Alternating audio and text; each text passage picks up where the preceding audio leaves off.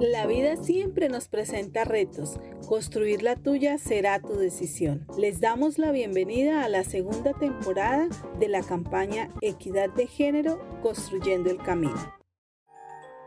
En el episodio anterior, Pedro tiene que afrontar a su grupo de amigos, los cuales le criticaron y cuestionaron su masculinidad porque se implica en los asuntos familiares e intenta asumir la corresponsabilidad de él en la educación de sus hijos.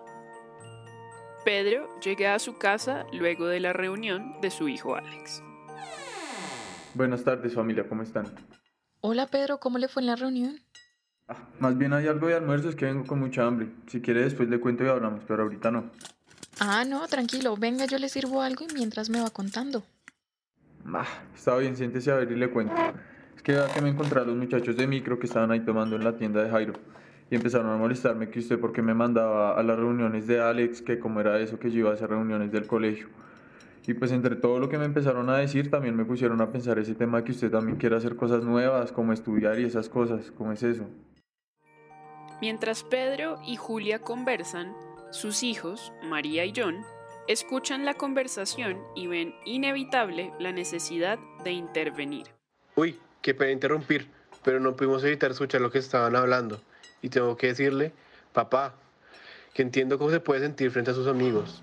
Es que pensar y sentir cosas diferentes no es fácil. Míreme a mí, hasta usted mismo me ha criticado porque quiero estudiar diseño de modas.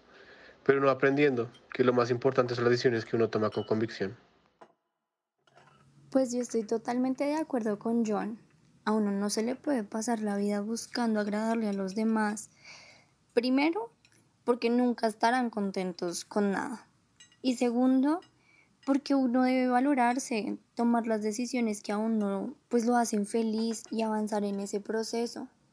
Por ejemplo, mmm, miren a mi mamá. Ella quiere iniciar sus estudios para que tengamos una mejor vida pero principalmente avanzar ella como mujer. Hoy Pedro se acercó a su familia para contarle sobre las situaciones que lo afligen. Lo hicieron sentir vulnerable y lo llevaron a cuestionar su camino al cambio. Compartirlo le permitió sentirse apoyado y darse cuenta de que él no es el único que ha pasado por momentos difíciles al poner en práctica nuevos aprendizajes. Es más, se da cuenta de que él también ha cuestionado las decisiones de otros, como en el caso de John, y ha generado en él el mismo sentimiento de confusión y tristeza. Tras esta conversación, Pedro tuvo la oportunidad de ser empático y reflexionar sobre su actuar, especialmente sobre su posición frente al cambio.